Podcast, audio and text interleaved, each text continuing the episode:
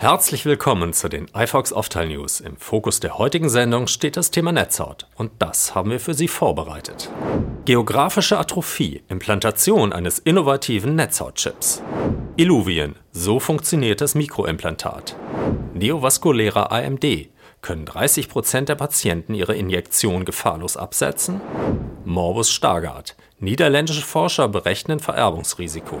Zapfenstäbchendystrophie. Neue Broschüre von ProRetina. Welche Vorteile bietet der Femtosekundenlaser? IQWIC startet Untersuchung. Ein Netzhautchip des französischen Herstellers Pixium Vision soll Patienten mit geografischer Atrophie einen Teil ihrer Sehkraft zurückgeben. In der Zulassungsstudie Primavera werden Sicherheit und Wirksamkeit des Implantats jetzt überprüft. Sechs deutsche Zentren beteiligen sich an der Studie, darunter die Augenklinik Sulzbach und die Universitätsaugenklinik Bonn. Deren Direktor Prof. Dr. Frank Holz verantwortet die wissenschaftliche Koordination der Studie, in die rund 40 Patienten eingeschlossen sind. Sie läuft über drei Jahre.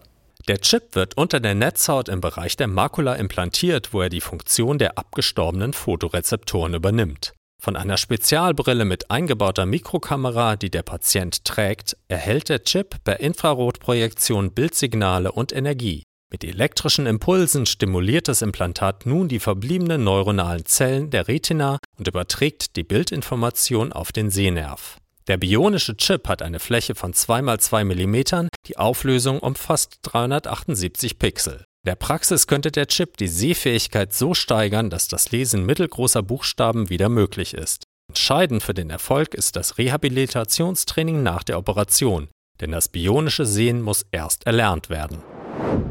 Ein Grund zu feiern. Das Mikroimplantat Illuvien ist in Deutschland seit fast zehn Jahren für die Anwendung bei DMÖ zugelassen.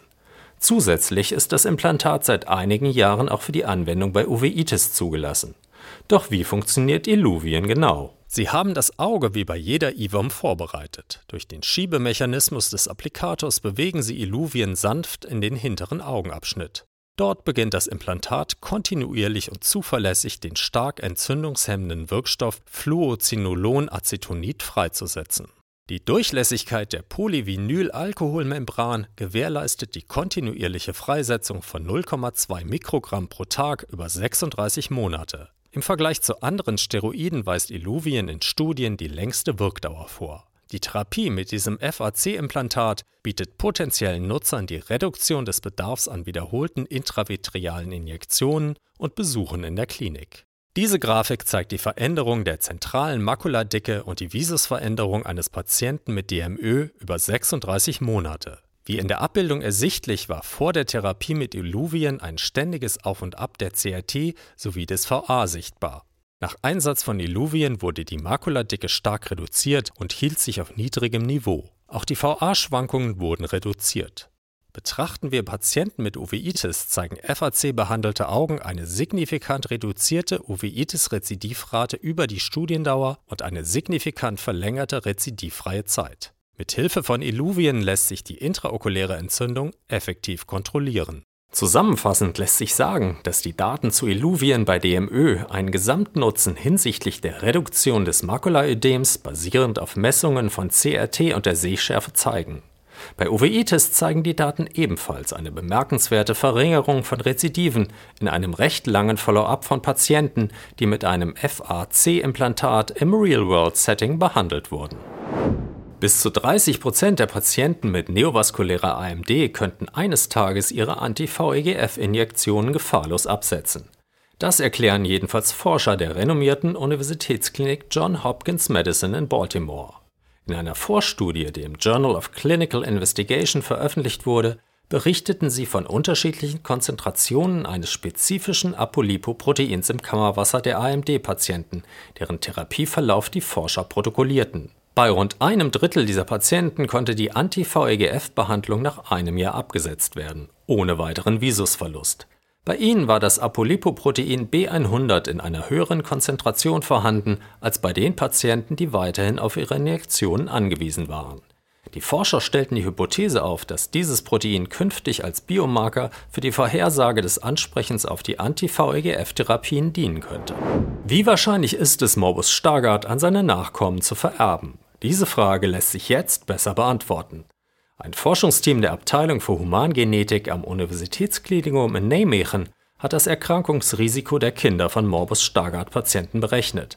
Auf Grundlage der Daten von fast 6000 Betroffenen und einer Kontrolldatenbank aus der Allgemeinbevölkerung. Die bereits im jugendlichen Alter auftretende Makuladegeneration wird autosomal rezessiv vererbt. Sie ist mit Mutationen im ABCA4-Gen assoziiert. Doch nicht jede dieser Mutationen führt auch zu Stargardt. Einige der Gendefekte haben schwerwiegendere Auswirkungen als andere. Eine Kombination aus zwei leichten Defekten, die in der Bevölkerung gar nicht so selten vorkommt, führt nicht zu einer Erkrankung. Die Kombination eines schweren und eines leichten Defekts kann wiederum Stargardt verursachen. Das Team berechnete jetzt, dass bei einem erkrankten und einem nicht erkrankten Elternteil das Risiko für das Kind zwischen 0,7 und 3,1 Prozent liegt. Mit einem Gentest lässt sich die Erkrankungswahrscheinlichkeit noch genauer bestimmen. Die komplexe dieser Studie zugrunde liegende Berechnung lässt sich, so das Forscherteam, auch auf andere autosomal rezessiv vererbte Krankheiten wie das Usher-Syndrom anwenden. Die Zapfenstäbchendystrophie ZSD gehört ebenfalls zu den Netzhauterkrankungen. Die aufgrund ihrer Seltenheit noch ungenügend erforschte Erkrankung zählt zu den Pigmentretinopathien. Sie beginnt mit dem Verlust der Zapfenfotorezeptoren, dann erfolgt der Verlust der Stäbchenfotorezeptoren. Das erklärt auch die vorherrschenden Symptome.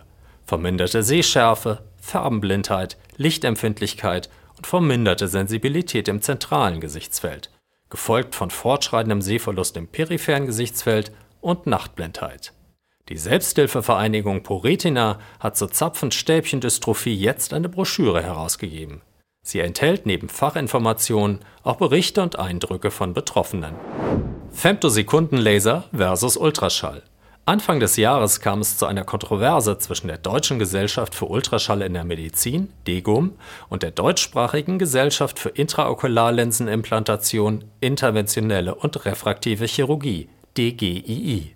Es ging um die richtige Operationsmethode bei Katarakt. Im Vergleich mit der herkömmlichen Linsenentfernung per Ultraschall böte der Lasereinsatz keine nennenswerten Vorteile, so die DEGUM. Dagegen erklärte die DGII, dass hier eine nutzlose Diskussion losgetreten würde. Sie betonte die hohe Erfolgsrate der Femtosekundenlasertechnologie, die weltweit Hunderttausenden Menschen ein exzellentes Sehvermögen wiedergegeben habe.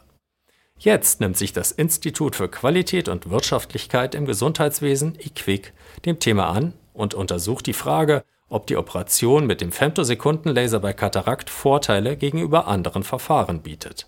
Die Wahl dieses Themas geht auf Vorschläge von Bürgern zurück. Antworten finden soll ein externes Wissenschaftlerteam, das ein Health Technology Assessment, kurz HTA, erstellen wird. Die Bewertungen werden dann auf der Internetseite des Instituts veröffentlicht. Darüber hinaus stellt das IQWIC alle HTA-Berichte relevanten Institutionen und Akteuren zur Verfügung, die über den Leistungskatalog der gesetzlichen Krankenversicherung und die Ausgestaltung des Gesundheitswesens entscheiden. Der Bericht zum Femtosekundenlaser soll in spätestens zwei Jahren vorliegen. Weitere Informationen zu den Themen dieser Sendung finden Sie wie immer auf unserer Website. Vielen Dank für Ihr Interesse. Bis zum nächsten Mal auf iFox.